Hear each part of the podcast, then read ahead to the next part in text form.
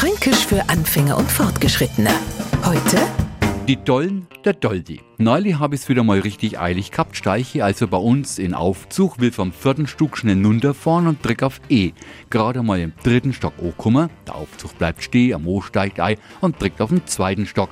Wieder bleibt die Kabine stehen, er steigt aus. Gesagt habe ich, hallo und ade, denkt haben wir mal Kro, der Doldi nicht laufen. Und das habe ich nur nie zu Ende denkt, steigt nicht im zweiten Stock eine Ei und drückt auf den ersten. Wieder stehen bleiben. Ade, schöner Tag und so, der Dollen hätte doch das eine Stockwerk näher. Zusammengefasst ist die Dollen oder der Doldi jemand, der in unsere Augen irgendwas was Seltsames macht. Und ich weiß genau, was sie, der Mo aus dem dritten Stock und die Frau aus dem zweiten über mich denkt haben.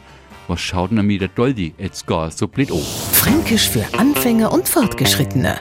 Morgen früh eine neue Folge. Und alle Folgen als Podcast auf podu.de.